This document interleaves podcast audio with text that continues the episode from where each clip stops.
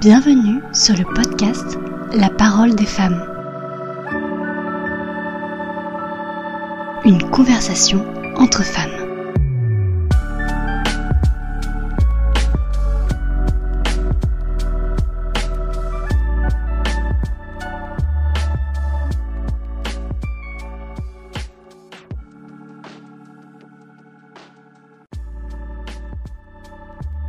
En ce 8 mars 2021, Journée internationale de la femme, je souhaite les célébrer.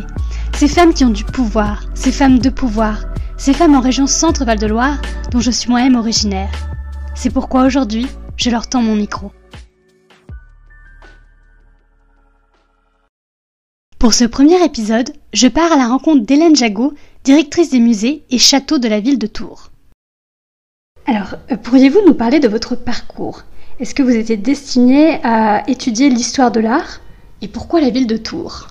Alors a priori, non, j'étais pas nécessairement destinée à étudier l'histoire de l'art parce que je viens plutôt d'une famille de scientifiques. Euh, donc euh, mon père est médecin généraliste et ma mère est infirmière.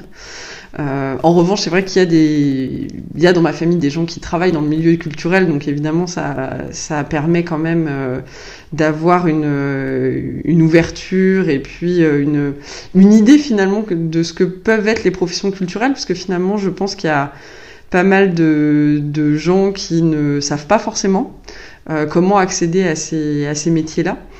Euh, en tout cas, euh, j'ai eu la chance, comme j'avais des parents qui avaient fait des études, euh, de ne pas euh, être, euh, on va dire, brimé sur mon choix d'études.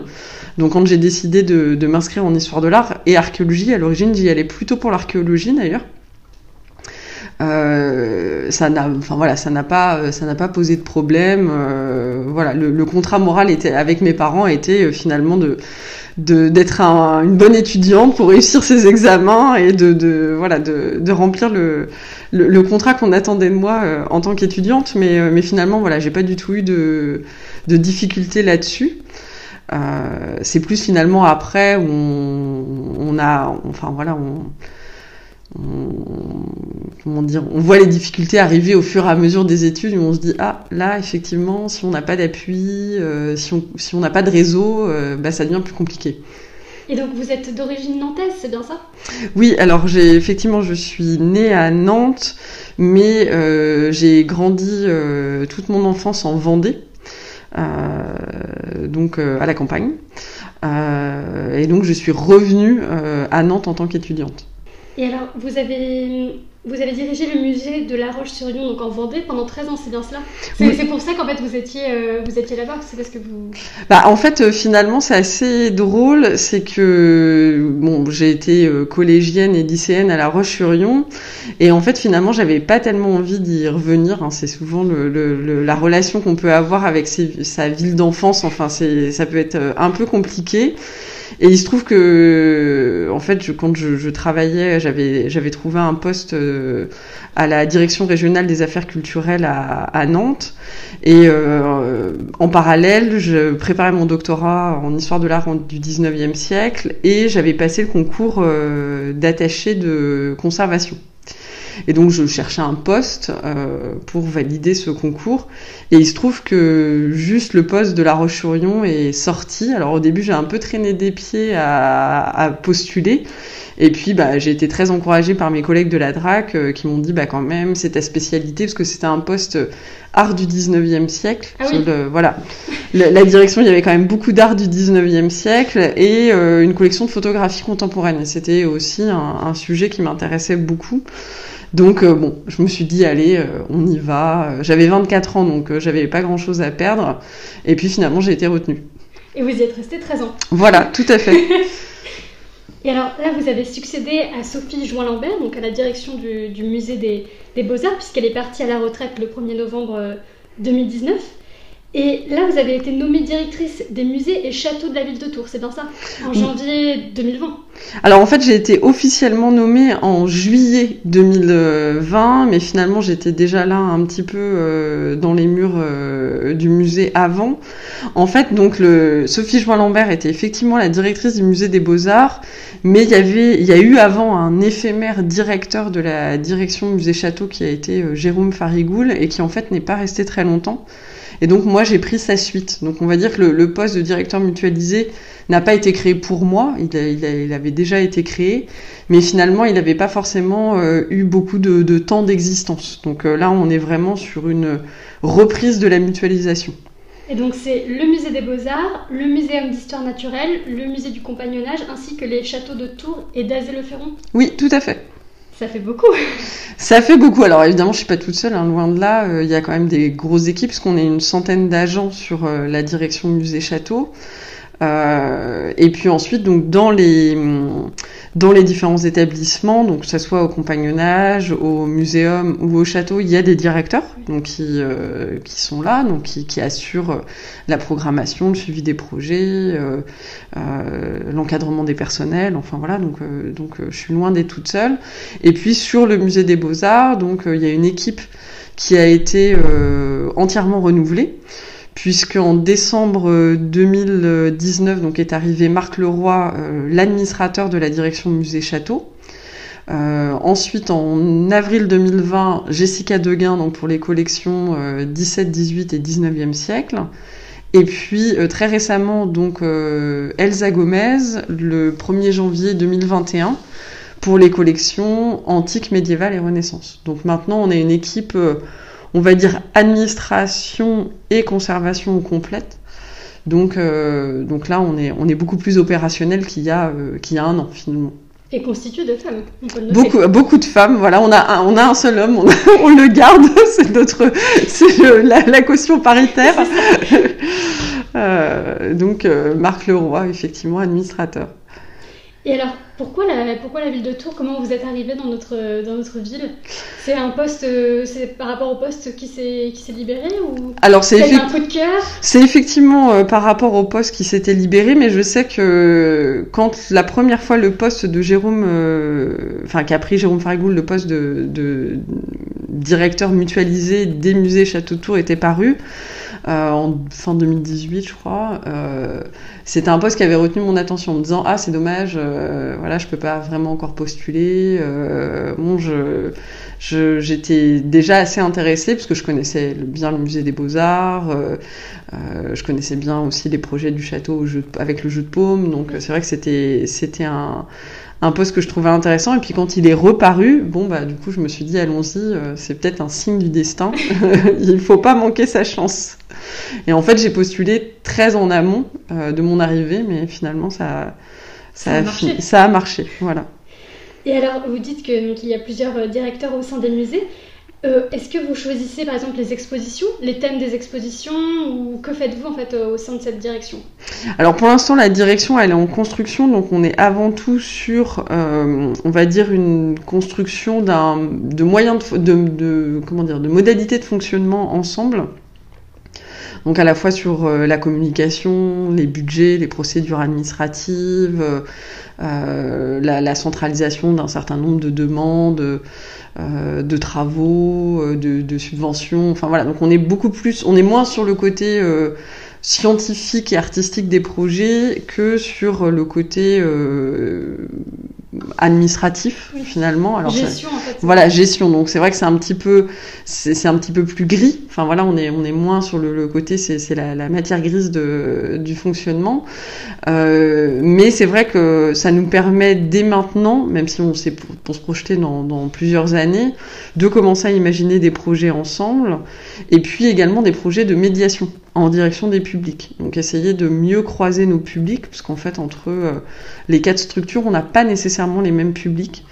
Euh, on sait que par exemple, c'est pas les mêmes euh, personnes qui vont fréquenter le musée des beaux-arts et le muséum, par exemple. Euh, on sait que le muséum a un public plus familial, euh, plus local, alors que le musée des beaux-arts a un public parfois plus touristique, euh, même parfois plus parisien, un petit peu comme le CCOD. voilà, donc c'est bien, ça, ça permet de, de, croiser les publics et puis de commencer à développer certains projets ensemble sur des grandes manifestations comme la nuit des musées, les journées du patrimoine, les journées de la science. voilà, donc on, on essaie de, de, travailler un petit peu plus en transversalité transversalité.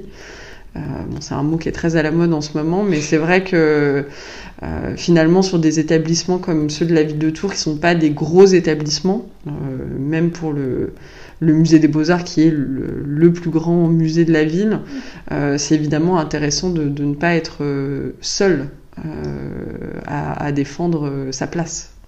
Tout à fait. Et donc ça change quand même de ce que vous faisiez en fait au, musée de la, de la Roche-sur-Yon, c'est ça?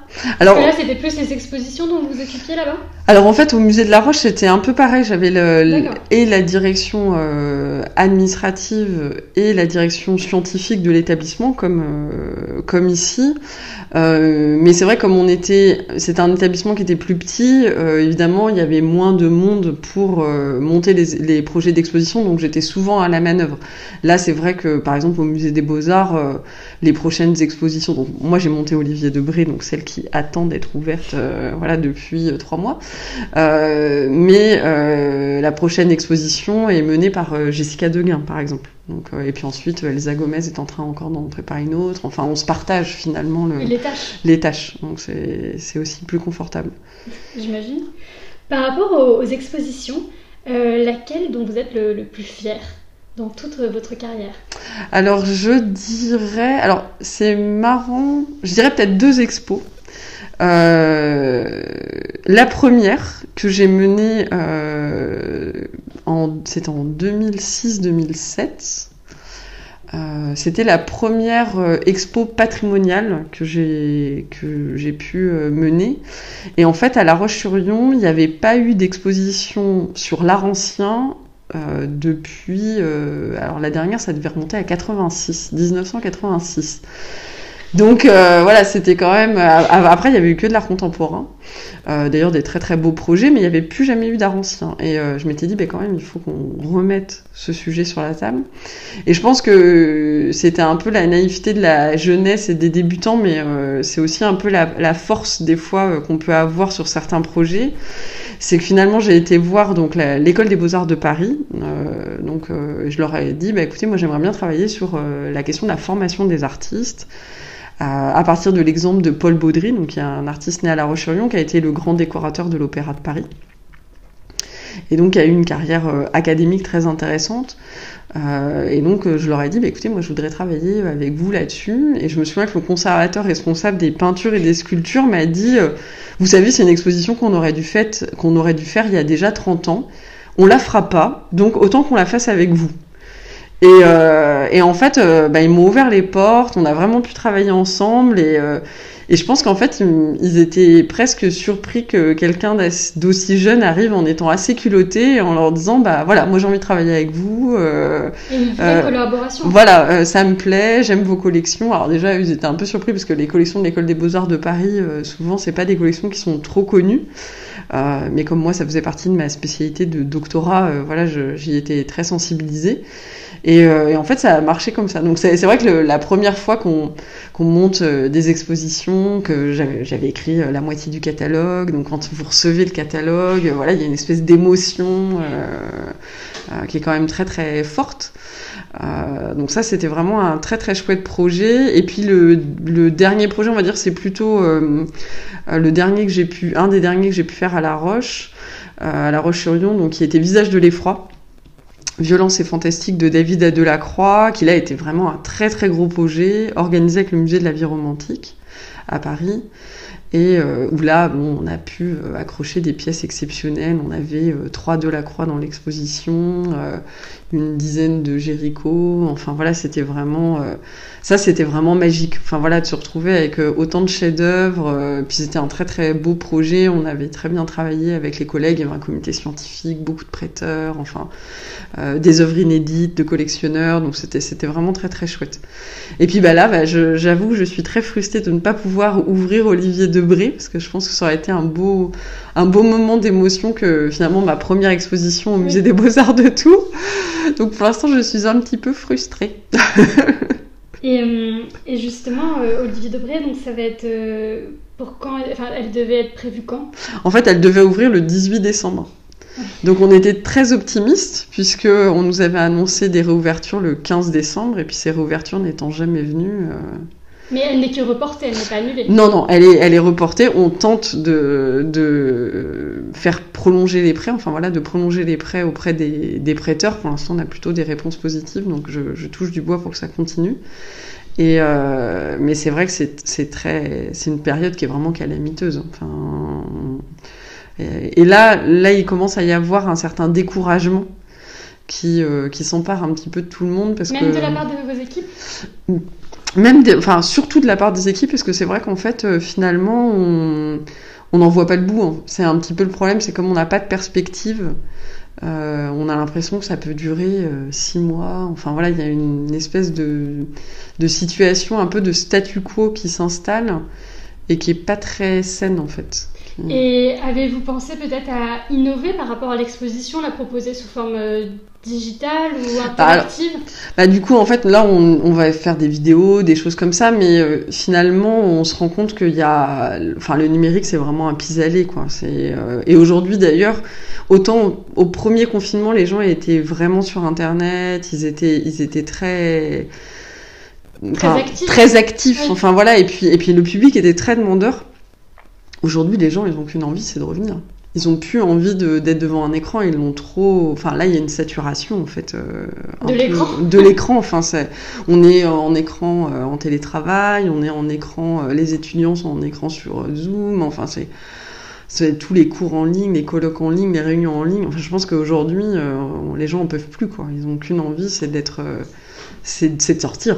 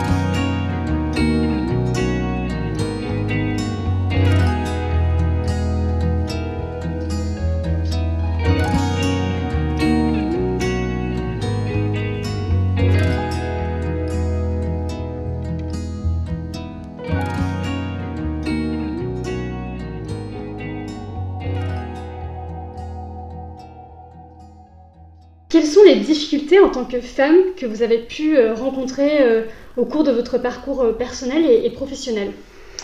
Alors je, je dirais qu'il y en a plusieurs. C'est vrai quand on est sur des études universitaires, il y a évidemment toujours un peu l'idée que finalement les enseignants-chercheurs, euh, les, directeurs des départements universitaires, euh, voilà, c'est pendant longtemps ça a été traditionnellement des hommes.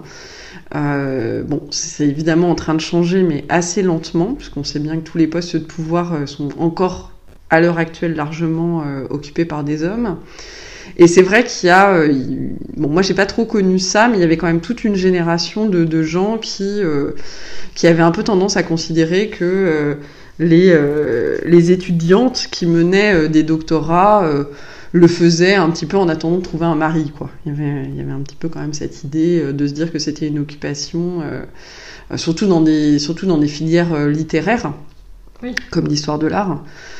Où finalement c'était une occupation euh, un petit peu bourgeoise euh, qu'on pouvait faire en attendant de...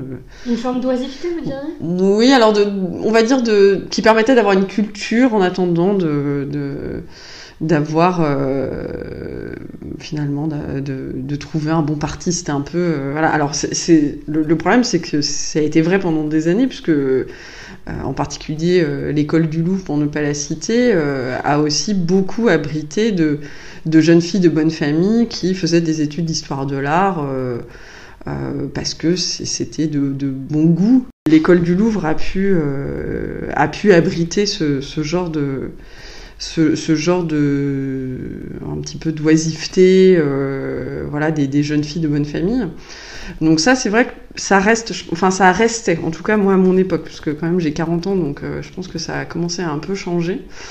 Après, c'est davantage quand vous arrivez en quand vous arrivez en poste, euh, et moi c'était mon cas, donc j'étais très jeune, à 24 ans, vous avez forcément le regard de, des gens autour de vous. Euh, alors vous, vous, cumulez deux désavantages, à la fois vous êtes jeune et en même temps vous êtes une femme. Alors du coup ça, ça fait un peu beaucoup et en particulier auprès de, de, certains, de certaines personnes, on va dire de certains messieurs, euh, euh directeurs, euh, techniciens, euh, voilà, qui peuvent un petit peu vous considérer comme bon, allez ma petite dame, vous êtes gentille, mais voilà, restez donc à votre place, voilà donc. Ça, c'est pas toujours simple. C'est vrai qu'il faut un peu jouer des counes. Euh, faut, faut s'imposer. Oui, j'allais vous euh, demander comment s'armer justement pour. Euh, Alors après, c'est aussi des questions de tempérament. C'est vrai que euh, moi, j'ai toujours, enfin, voilà, j'ai toujours réussi à m'imposer. Je suis pas d'un tempérament timide. j'ai toujours été un peu leader. donc ça aussi, ça ça facilite les choses. C'est vrai que si vous êtes timide, si vous osez pas déranger, bon, bah, effectivement, vous allez vous trouver un petit peu en but à, à, des gens qui bah, vous marcheront beaucoup plus facilement sur les pieds. Donc, euh, ça, c'est vrai que ça, vaut le coup de, de. Euh, moi, j'avais fait un certain nombre de petits boulots euh, où j'avais pu être chef d'équipe. Voilà, donc ça, ça, ça, vous apprend un petit peu à, mener les gens, à, vous imposer finalement. après, je dois dire que finalement, j'ai fait partie des femmes qui n'ont jamais trop souffert euh, hormis les, premières années où vous devez un petit peu jouer des coudes. Euh, après, j'ai pas forcément euh, trop souffert de, mon image, enfin voilà, de, mon statut de femme. alors, je pense aussi parce que je peux avoir une manière assez masculine de m'imposer. Donc, ce qui fait que quand vous jouez sur le même terrain que les hommes, bah, au final, c'est un langage, enfin voilà, que tout le monde comprend et donc euh, vous vous imposez un petit peu plus facilement.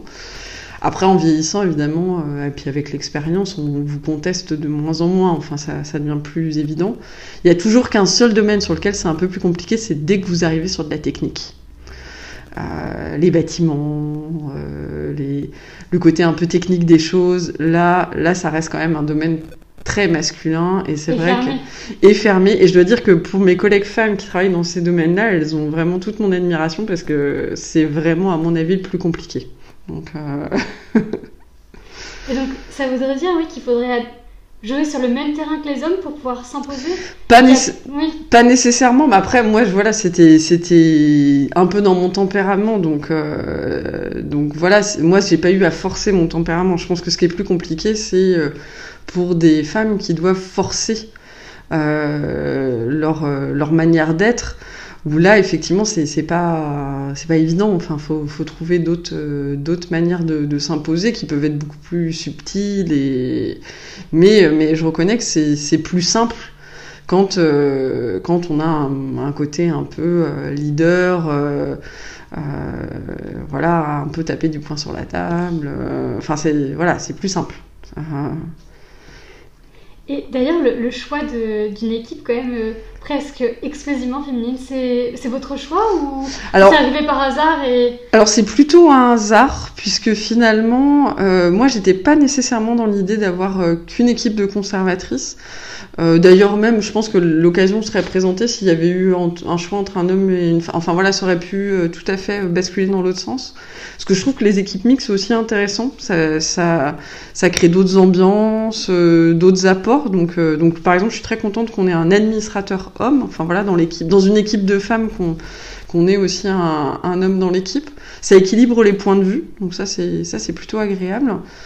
Euh, et puis, euh, non, en fait, c'est surtout que la profession de conservateur s'est beaucoup féminisée ces dernières années. Euh, alors, ce qui, ce qui est à la fois une bonne et une mauvaise nouvelle, dans le sens où la bonne nouvelle, c'est que les femmes n'hésitent plus à aller sur des concours exigeants, voilà, où avant il y avait principalement des hommes. La mauvaise nouvelle, c'est quand vous avez une profession qui se féminise largement, ça veut dire aussi que c'est une profession qui se paupérise. Donc, euh, donc on l'a vu, euh, par exemple, chez les architectes, il y a de plus en plus de, il y a plus en plus de femmes, et c'est une profession qui s'est largement paupérisée ces dernières années. Euh, on le voit sur tous les métiers, ce qu'on appelle les métiers du care, donc tous les, les, métiers sociaux, de santé, voilà, qui sont des métiers essentiels, mais largement euh, dévalorisés d'un point de vue salarial, c'est des métiers féminins. Les métiers de l'enseignement, euh, voilà. Donc, tous ces métiers qui se déclassent d'un point de vue salarial euh, deviennent des métiers féminins. Et c'est aussi, bah, en étant conservateur du patrimoine, vous ne devenez jamais riche. Hein. Donc, c'est aussi un peu le, le, revers de la médaille. C'est que, c'est que finalement, bah, c'est des professions qui se féminisent parce que les femmes vont être dans des métiers passion qui ne rapportent pas nécessairement beaucoup. Et vous pensez justement que le fait que la profession s'est féminisée, pardon, euh, c'est lié à, quoi en fait? Bah, je pense que c'est lié au fait que les conservateurs du patrimoine sont plus euh, aujourd'hui considérés comme des, des professions de notables. Alors ça paraît un peu bête, mais euh, mais je pense que euh, avant, euh, dans un territoire, être conservateur du patrimoine, c'était un petit peu l'équivalent d'être euh, médecin, avocat, voilà, tout, chef d'entreprise, voilà. Et aujourd'hui, on est quand même avant tout perçu comme des fonctionnaires du patrimoine, donc ce qu'on est, hein, de toute façon. et je pense que ça s'est largement dévalorisé dans l'esprit du, du public on n'est peut-être plus des professions euh, euh, qui sont aussi, euh, comment dire, oui, un peu bien sous tout rapport. Je suis pas, suis pas sûre qu'on, voilà, ça soit aussi attrayante que ça l'être. Voilà, c'est ça. En tout cas, l'attrait n'est plus, n'est à mon avis plus placé sur la même chose. C'est effectivement un attrait plus de passion. mais comme aujourd'hui, être enseignant avant, quand vous étiez agrégé, euh, voilà, enfin, c'était, c'était quand même quelque chose d'être agrégé. Et aujourd'hui, je pense que les enseignants, bah, ils, sont les premiers à le dire, qu'ils ont un regard sur eux qui s'est beaucoup euh, dévalorisé de la part du public. Euh, et je pense que c'est un petit peu la même chose de toutes les professions culturelles, dont les conservateurs du patrimoine.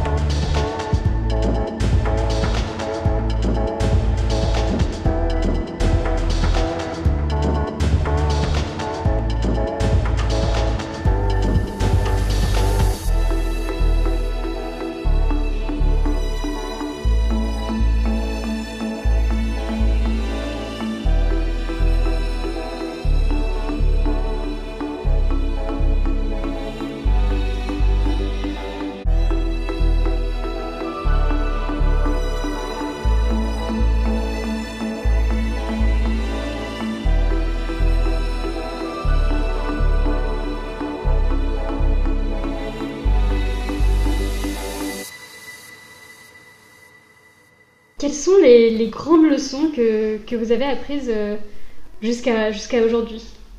Parce que vous, vous disiez avoir, avoir 40 ans, donc vous avez quand même de l'expérience. oui, bah oui. Non, pas je, je souhaite non, mais... ou quoi que ce soit. Non, non, mais c'est effectivement, j'ai bien. Quel serait le, le bilan Alors, je dirais peut-être de ne pas se trahir, enfin en tout cas de ne pas aller contre son tempérament. Euh, je pense que je pense que c'est sans doute ça le, la clé, en tout cas pour bien le vivre. Euh, c'est ne pas aller contre son tempérament. Si on a un tempérament de leader, euh, l'assumer. Si c'est pas le cas, l'assumer aussi. Enfin, je trouve que c'est les, gens, ça, ça c'est pas se forcer à être dans une position euh, de, chef, euh, de, patron, de, directeur, voilà, ça fait souvent des gens malheureux, donc c'est, pas la peine. faut pas forcer son tempérament. et ça, je dirais que c'est valable, que, qu'on soit d'ailleurs un homme ou une femme. Hein, je pense que c'est universel. Euh, après, en tant que femme, effectivement, faut pas avoir le syndrome de l'imposteur. Je pense que c'est ça le plus important. Se dire que son diplôme vaut autant que celui d'un homme, que le concours qu'on a passé vaut autant que euh, voilà celui d'un homme, que si on est choisi, c'est pas parce qu'on est une femme. Euh, c'est parce qu'on est bien pour le poste, c'est que voilà, c'est qu'on a les compétences, que nos compétences sont pas euh, sont dans un sens euh, ni supérieur ni inférieur à n'importe quelle autre candidature. Et, en fait, c'est bien de se dire voilà qu'on est entre parenthèses un homme comme les autres. Enfin voilà, ça peut paraître un peu paradoxal, mais mais je pense qu'il y a beaucoup de femmes qui souffrent du syndrome de l'imposteur dès qu'elles sont sur des postes à responsabilité, parce qu'on leur renvoie toujours au fait que euh, sont des femmes quand même à ces postes-là et que bah, c'est pas que c'est pas naturel, mais il y a quand même quelque chose qui est peut-être pas euh, si évident. Donc euh, je pense qu'il faut réussir à se débarrasser de ça. Euh, et voilà, et de se dire qu'on sera ni meilleur ni moins bon, mais qu'on sera juste, on, fera, le, travail qu'on a à faire. En fait, c'est, assez terre à terre, mais je pense que ça permet de pas trop se, se poser de, questions angoissantes en fait sur le fait d'être une femme à un poste de responsabilité. Si vous aviez une œuvre à, nous conseiller, quelle serait-elle? Ça peut être un livre, un tableau, euh, une musique. Alors une œuvre, euh, une œuvre à conseiller. Euh, alors, je dirais sur la question des femmes, sur la, la, place des femmes. Alors moi, je suis une grande lectrice de Virginia Woolf. Alors ça peut paraître un petit peu comme ça, enfin très un, un, peu passe-partout, mais euh, je trouve qu'en fait, elle a une vraie réflexion sur euh, sur la place des femmes et sur l'évolution. Parce qu'en fait, ce qui est assez intéressant, c'est quand on, lit vraiment ces livres de, sa jeunesse jusqu'à jusqu'à sa mort, en fait, on voit aussi son évolution sur la place des femmes et sur la manière la manière dont elle s'interroge. Euh, sur le fait d'avoir une sensibilité différente, de s'assumer en fait, de pas être à s'excuser d'être euh, euh, d'avoir tel ou tel sentiment ou telle ou telle manière de fonctionner. Et je trouve que c'est vraiment euh, c'est vraiment intéressant parce que voilà ça, ça, permet aussi de, de se dire que il euh, n'y a pas qu'une seule manière d'être une femme. Et justement, dans ces, dans ces personnages, il y a souvent de multiples personnages féminins qui peuvent être d'ailleurs très antagonistes. Et finalement, aucun n'est meilleur qu'un autre en fait. C'est simplement qu'on est toutes différentes et que euh, il faut accepter cette différence-là. Et je trouve que c'est une œuvre qui est intéressante pour ça. Donc toute son, toute son œuvre de. Oui, ouais, ouais, vraiment. De ses débuts à sa. Oui, vraiment à sa fin, que ce soit les romans ou les essais. Euh, alors évidemment, elle a écrit Une chambre à soi, qui est un livre très important sur euh, la condition des femmes intellectuelles, le fait qu'il soit capital pour une femme d'avoir un endroit à soi pour euh, écrire, travailler, exister, ce qui reste une réalité.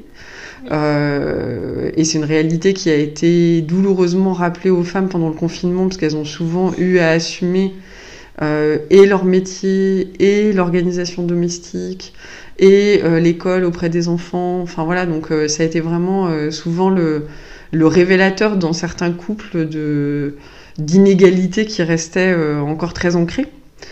Euh, donc c'est vrai que je pense que ça a dû secouer euh, pas mal de femmes qui euh, pensaient avoir certains acquis même au sein de leur, vie privée et qui en fait se sont rendu compte que tout cela était, très illusoire.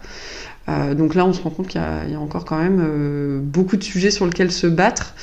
après là où il faut pas désespérer c'est qu'il y a quand même toute une génération d'hommes aujourd'hui qui sont très conscients euh, du privilège d'être homme et qui au contraire euh, sont aux côtés des femmes pour euh, l'égalité. Donc c'est quand même les, les, femmes sont pas seules quand même dans cette, cette histoire. Il y, a, y, a, quand même aussi des hommes qui ont conscience de, des choses.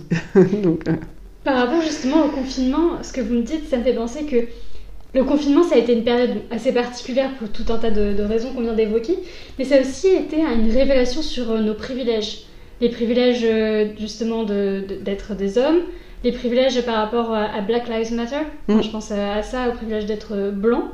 Et je, oui, je pense que ça a été une période inédite et révélatrice d'un certain nombre de, de choses que l'on ne soupçonnait pas forcément euh, tous les jours, quoi.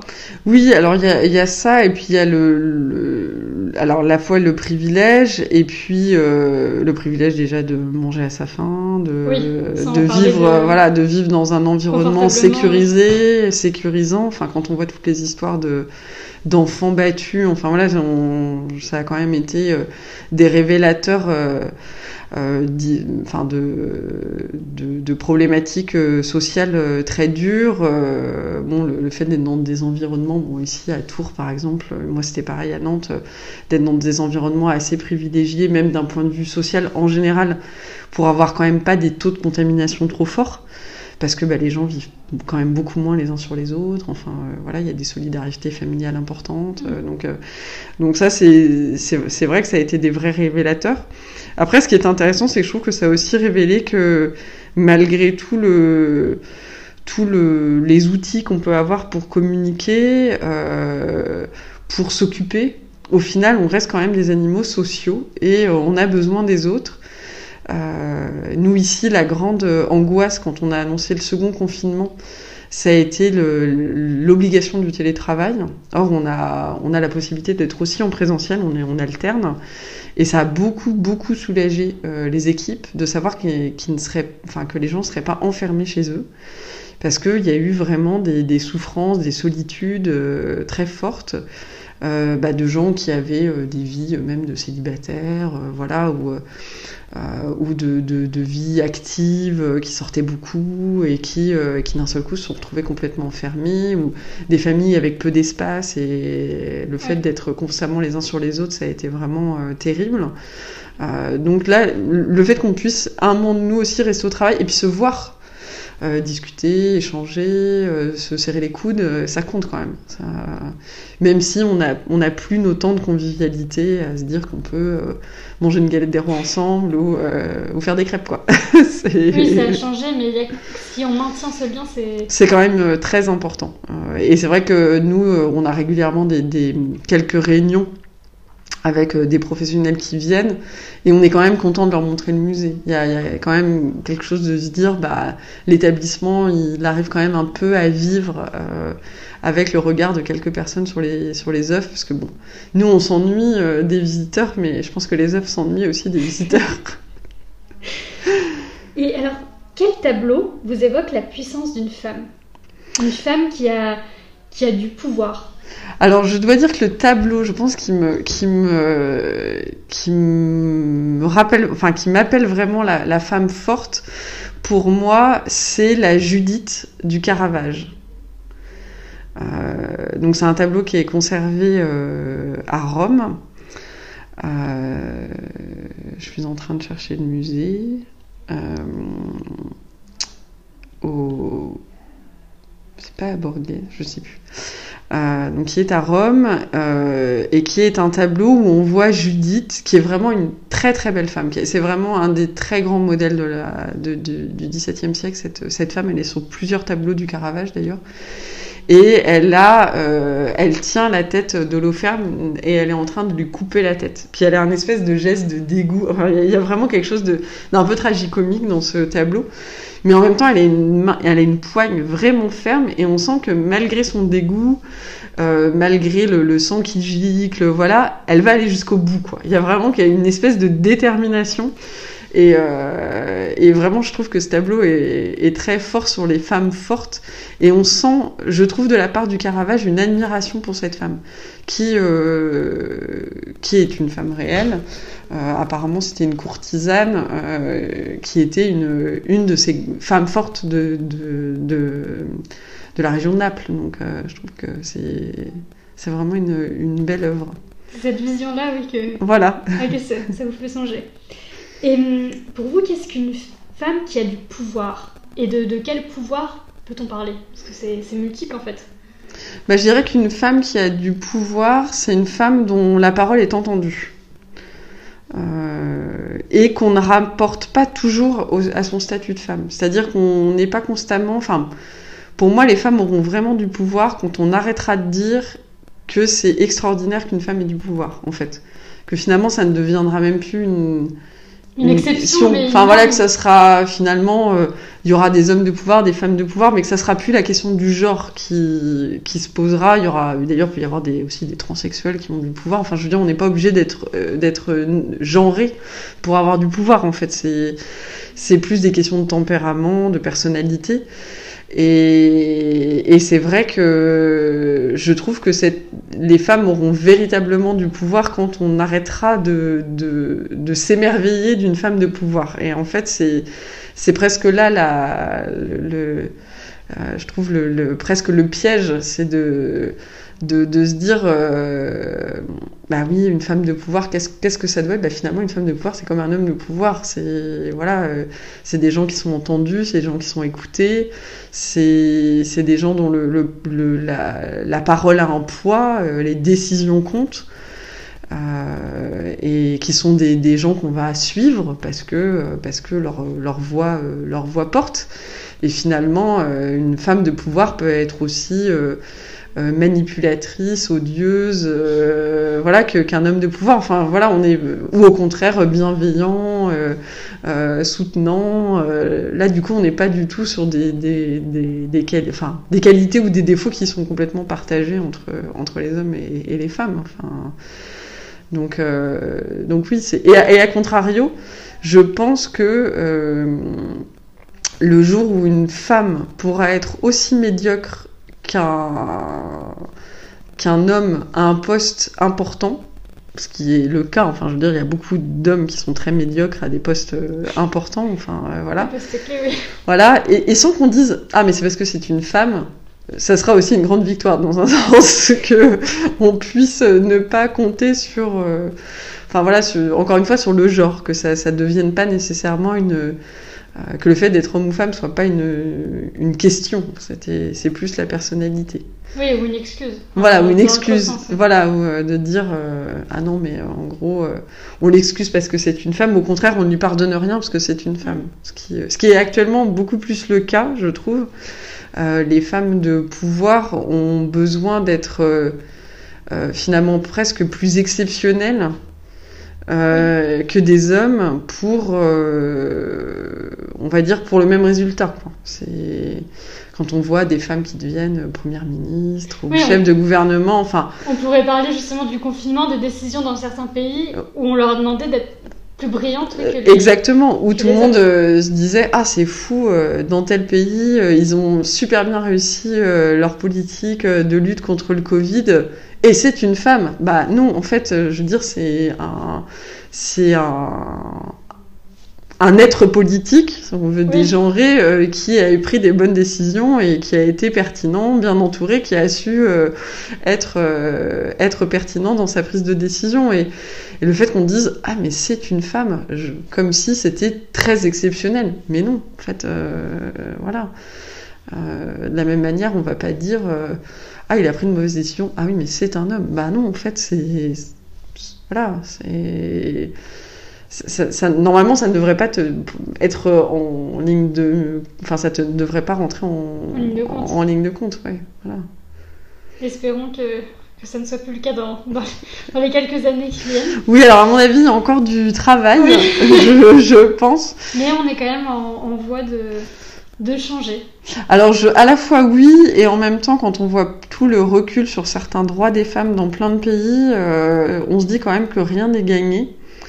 Et, en particulier, euh, je pense que toute la génération euh, euh, bon, euh, moi, ma mère a plus de 65 ans. Enfin voilà, ça fait partie des femmes qui se sont battues, qui ont obtenu euh, un certain nombre d'avancées. Euh, je pense que moi, la génération des quarantenaires, on a été très, on a été un peu biberonné à la lutte féministe douce, mais qui existe quand même. Enfin, qui était le discours sur le fait qu'il y avait un certain nombre de choses acquises, voilà. Alors je pense que les, jeunes femmes et les jeunes filles d'aujourd'hui sont très sensibles, mais, euh, mais il faut vraiment pas baisser la garde. quoi. C'est important euh, parce qu'on voit bien que le droit des femmes il est régulièrement bafoué. Euh, et puis les femmes ont du, gardent toujours le, enfin, continuent à avoir du mal à, à s'imposer. Euh, ça, ça, peut passer euh, sur euh, les postes, sur l'égalité salariale, par exemple. C'est vrai que c'est c'est plus compliqué de négocier son salaire quand on est une femme parce que finalement pour pour les gens il y a quand même l'idée qui reste que un homme qui, défend son bout de grâce à un battant euh, une femme qui défend son bout de grâce est une emmerdeuse. Donc euh, on n'est pas du tout sur le même, euh, le, même rapport. le même rapport. Donc c'est vrai que il faut que ça devienne une normalité, que voilà, qu'on se dise, bah une femme elle a le droit de négocier son salaire euh, comme n'importe quel homme sur le même poste. Euh, elle a le droit de postuler, elle a le droit de poser des questions, elle a le droit de poser un congé maternité parce qu'il y a ça aussi.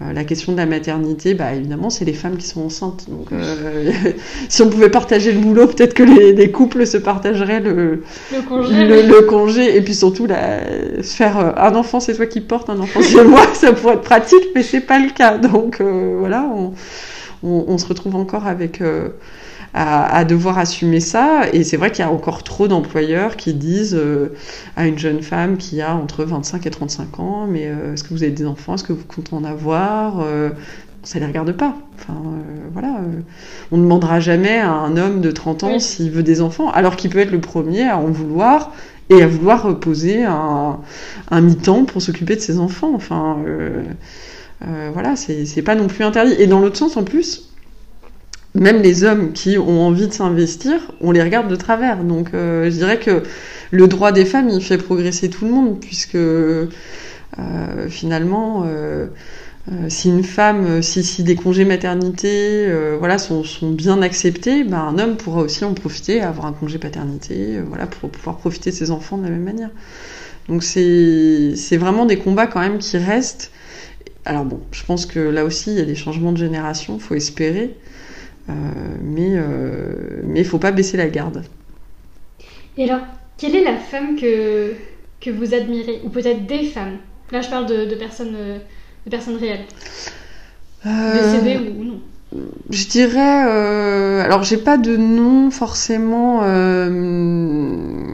comme ça immédiat, mais je dirais toutes les femmes qui euh, osent aller sur des terrains euh, vraiment euh, d'habitude privilégiés par les hommes. Je pense en particulier, euh, euh, j'avoue que j'ai beaucoup d'admiration pour toutes les scientifiques qui qui vont être chefs de labo, chefs de projet sur certains sujets, qui ont fait des prix Nobel, des économistes, enfin voilà, des, des, des femmes qui vont être sur des sujets où vraiment être une femme sur ces sujets-là, euh, c'est costaud. Enfin, voilà, faut, faut l'assumer. Euh, mais aussi, euh, je sais pas moi, des, des, femmes qui vont être astronautes. Euh, enfin, je trouve que ça, qui n'hésitent pas à se dire qu'elles vont aller sur des terrains qui d'ordinaire étaient pas pas pour elles. Euh, et puis à contrario, euh, je trouve que, alors c'est vrai que c'est aussi parce que moi j'ai toujours rêvé de, voilà, de, choses, euh, de me dire si j'avais pu être astronaute, j'aurais trouvé ça super. Enfin voilà.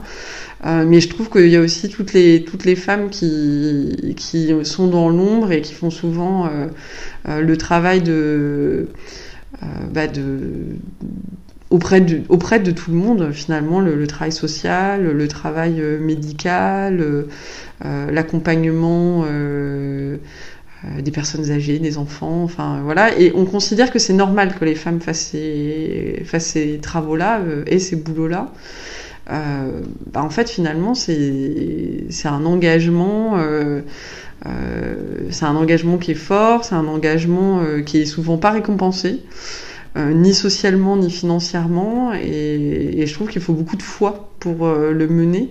Et en particulier quand euh, vous voyez que la société justement vous renvoie une espèce de normalité en disant bah si c'est normal que quand même les femmes soient assistantes maternelles ou euh, péricultrices ou, ou aide ménagère dans les EHPAD.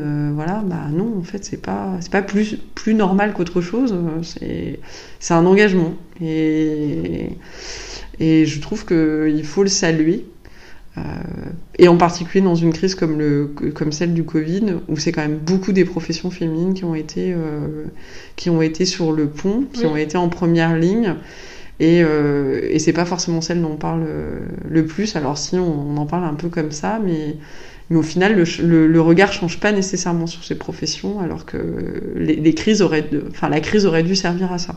Oui, avoir un coup de projecteur et amener le changement. Voilà, et puis amener une vraie reconnaissance et aussi, euh, euh, par exemple, une reconnaissance financière. Enfin voilà, c'est, ça, ça paraît un peu, euh, un peu prosaïque, mais, euh, mais c'est quand même des métiers où on gagne pas beaucoup, on passe énormément de temps et, et on s'épuise et, on n'est pas reconnu. Et puis, euh, quand on vous dit, ah bah non, finalement, vous avez le droit qu'à la demi-prime ou à des clopinettes.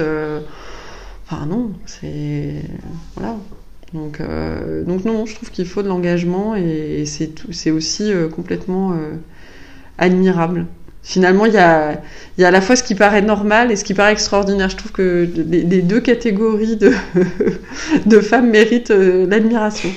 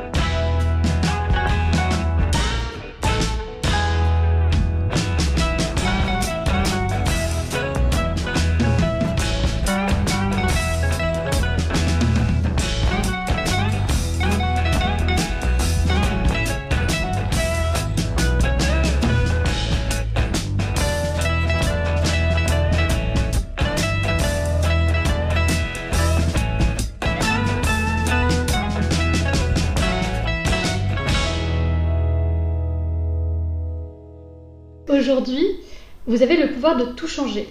Que feriez-vous précisément? Alors ça, euh,